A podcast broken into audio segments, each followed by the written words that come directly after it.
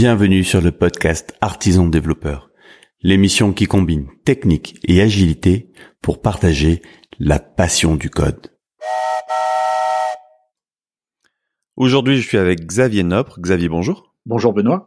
Pendant qu'on préparait cet épisode, tu me parlais de ta découverte de Rust. Et euh, d'abord, c'est cool parce que j'en avais peut-être entendu parler, mais ça avait, ça m'avait, ça avait pas imprégné. Mais surtout, ce que j'ai trouvé intéressant, c'est que tu vois, moi, je pars un peu en lutte contre tous ces recruteurs euh, et ces RH qui cherchent absolument euh, un développeur qui ait une connaissance précise et si possible experte de leur, de leur stack, avec ce, cet a priori que un vieux développeur, et je pense qu'on peut dire tous les deux on est des vieux développeurs, euh, je sais pas à partir de combien d'années, mais je pense qu'à partir de 10-15 ans de dev, euh, on commence à être des vieux développeurs. Ouais, ou les cheveux sur la tête, mais... euh, en fait, finalement, à un moment donné, le, le langage et le framework n'ont plus vraiment beaucoup d'importance. On a acquis tellement d'expertise, de, recul, de, de manière de penser qu'on est capable finalement d'aborder et d'absorber euh, n'importe quel langage et framework tant, tant qu'il nous inspire un petit peu. Et du coup, je suis curieux de comment est-ce que tu es, euh, comment est-ce que tu es rentré dans Rust? Tu avais ce challenge, tu me racontais. Est-ce que tu peux nous expliquer un petit peu le contexte dans lequel tu t'es plongé là-dedans? Parce que c'était assez, euh, c'était un peu court comme timing, quoi. Donc c'est, c'était, je trouvais vachement intéressant. Oui. Alors, euh, donc le contexte, je suis dans une startup où euh, on veut développer un produit, euh, différents produits, en interagissant avec une blockchain. Et euh, cette euh, blockchain est accessible, on peut l'utiliser avec un SDK. Un SDK qui a dans sa partie haute plusieurs wrappers dans différents langages, Java, Node, Python, Rust et en dessous toute une toute, toute une stack, enfin deux trois couches, euh, tout écrit euh, tout écrite en Rust. Donc moi je suis arrivé l'été dernier, donc il y a huit mois dans cette startup et et ce qui a été cool pour moi, c'était euh, de, de, voir qu'il y avait du Node. J'étais plus, c'était le langage finalement où j'étais plus plus à l'aise et où je sais que je pouvais développer rapidement des choses. Donc du coup, j'ai attaqué très vite à faire du Node, mais en sachant qu'en dessous il y avait du, du Rust. Euh, donc dans tout ça, il y a de la blockchain, il y a de la crypto, et puis en creusant dans nos besoins, récemment a émergé un, besoin lié à de la crypto. Donc moi, j'y connais pas grand-chose, mais je suis allé donc j'ai été une première fois confronté euh, à devoir aller chercher dans le code Rust, essayer de comprendre comment étaient étaient euh, encryptées des données qui nous intéressaient. donc j'ai commencé à, à, avoir du code Rust. Donc au début, ça fait ça fait un peu bizarre. Euh, ça fait un peu comme du C, mais avec des, des, des trucs en plus, euh, des, des et ou des, des symboles un peu bizarres euh, de partout. Euh, donc j'avais un peu Rust qui arrivait comme ça dans mon dans mon champ de vision. Je suis allé à Snowcamp où il y a un gars qui a proposé un atelier sympa. Il y avait du Rust, euh, donc il y avait plusieurs langages possibles dont Rust. Et je me suis dit avec mon bidôme, ah bah c'est cool, on fait du Rust. Et à ce moment-là, le gars nous dit, si vous êtes courageux, le plus dur c'est Rust. Bon, donc on a un peu laissé tomber. Euh, mais voilà, Rust qui revenait un peu. Et puis euh, mon collègue, une fois entre midi et deux, je lui dis écoute, si ça te dit, euh, moi j'ai envie de, de, voir un peu ce que c'est. Entre midi et deux, j'ai trouvé un petit euh, README Sprint 0 sur sur Rust. On commence à regarder. Donc on a commencé à lire avec, on a commencé à lire ça, à jouer dans un playbook, à faire un peu du Rust. Et au bout d'une demi-heure, ça a commencé un peu à, à piquer quoi. On, on a un peu décroché. C'était pas pas si facile. Euh, donc voilà, j'en étais là. Et puis euh, la semaine dernière euh, est revenu sur le tapis une fonctionnalité qu'on aimerait qu'il n'y a pas dans le SDK qu'on utilise.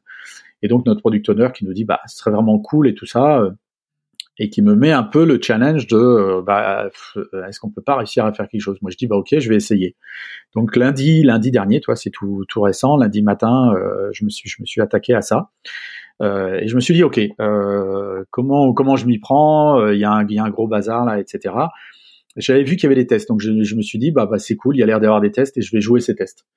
Euh, donc du coup j'ai lancé le, runner de test qui a l'air assez bien intégré dans, Rust. Alors bon, première, un peu mauvaise surprise, c'est que ça met quand même beaucoup de temps à compiler.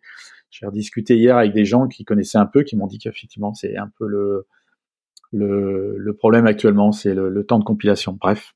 Et je joue tous mes tests et 24 tests en échec. Je me dis, c'est pas cool, je viens de récupérer un dépôt, il y a des tests en échec.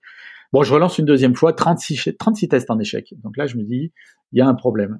Et j'ai mis deux heures à trouver qu'il fallait rajouter une option pour lui dire euh, pour pas qu'il lance les tests en parallèle. Par défaut, c'est génial. Par défaut, il lance les, tests en parallèle. Sauf que ben le, projet open source sur lequel euh, qu'on utilise et sur lequel je voulais contribuer a pléthore de tests, hein, il y en a beaucoup, je ne sais même plus combien, mais sauf que malheureusement, première mauvaise pratique, ces tests sont dépendants les uns des autres. Donc tu peux pas les lancer en parallèle. Donc bon, la solution c'est de les lancer avec cette option. Alors par contre, ça prend beaucoup plus de temps. Donc, euh, donc pendant ce temps-là, je sais bien, le temps que ça tourne, j'ai eu le temps de chercher. Il y a des, il y a des syntaxes qui permettent de cibler soit un module pour pas lancer tous les tests, voire même un test en particulier. Je me suis dit, ça, ça va me servir quand je vais écrire moi mon premier test. Hmm. Et là, mauvaise surprise, il restait un test qui passait pas. Alors j'ai cherché, j'ai cherché, j'ai posé des questions sur la, sur le, il y, a, un forum. Heureusement, il y a un gars qui m'a répondu, qui m'a dit ah mais il faut que tu aies une blockchain qui tourne à côté. Et là, deuxième mauvaise pratique, test unitaire qui nécessite d'avoir un système extérieur qui tourne. Et en plus, un système extérieur, c'est une blockchain à côté qui tourne avec des adresses IP particulières, etc. Enfin voilà. Donc ça, j'ai trouvé ça euh, pas cool. Et c'est là que tu te dis bon ben c'est bien d'avoir euh, des tests unitaires sur un sur un système. Euh, c'est bien aussi de respecter des bonnes pratiques d'indépendance des tests les uns par rapport aux autres, et puis d'avoir des tests indépendants de, de, l'extérieur ou alors de l'outillage qui te permet de, de faire ça. Mais une fois que tu as passé la galère de, de les faire passer ces tests, est-ce que tu, est-ce que du coup ça a fait sa fonction de, de documentation et ça t'a permis de rentrer plus vite dans le SDK que tu étais en train de, de, de t'approprier? Alors là, euh, effectivement, ça, je me suis dit ok, ça a fini par marcher. Je dis bon, c'est cool. Euh, je vais pouvoir regarder les tests. Donc j'ai assez vite trouvé des tests qui avaient l'air assez haut niveau comme je voulais, c'est-à-dire en gros, je prends un message, je l'encrypte, je le décrypte et je vérifie que j'ai mon message euh, d'origine. Et nous, c'est un peu là-dessus qu'on voulait travailler. Donc je me dis c'est cool, je regarde ces tests, ils ont l'air bien, euh, et je cherche dans le dans la librairie où étaient ces tests, où était la méthode appelée. Et je, bon, surprise, je la trouve pas. Et en fait, la méthode, elle était dans le wrapper Rust, c'est-à-dire que en dehors de la librairie, il y a, il y a tous les wrappers dont j'ai parlé tout à l'heure, dont le wrapper Rust. En fait, les tests qui sont dans la librairie utilisent des méthodes du wrapper qui lui s'appuient sur la librairie. Hmm. Bon. Euh, donc euh, troisième mauvaise pratique que j'ai pas trouvé euh, super cool. Mais bon, effectivement, j'ai réussi à faire à, passer tout ça.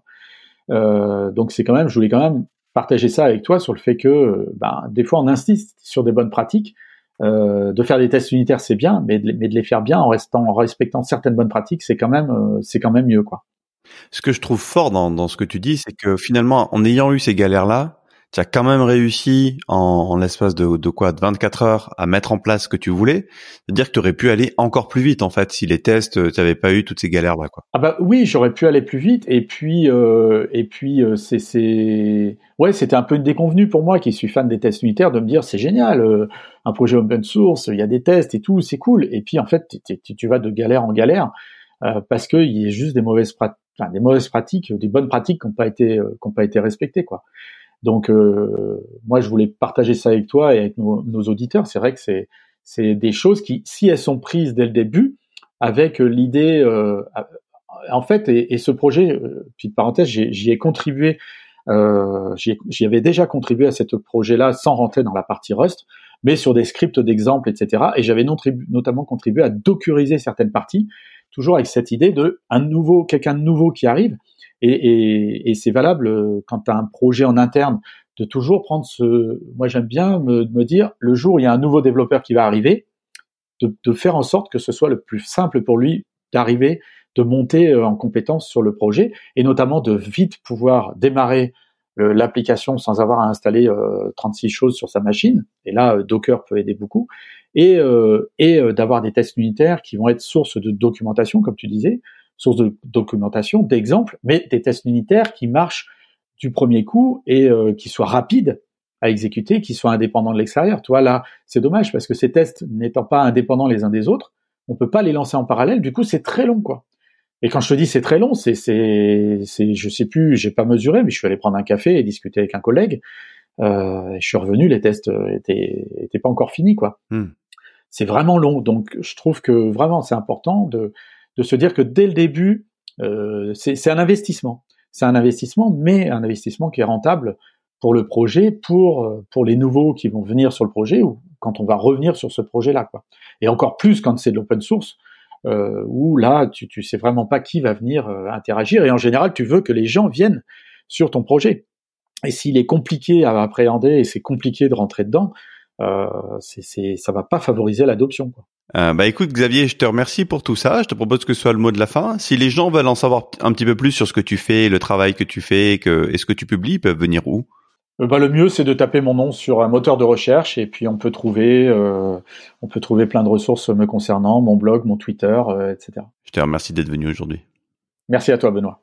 Quant à toi, cher auditeur, je t'invite à nous rejoindre sur artisandéveloppeur.fr et je te dis à demain.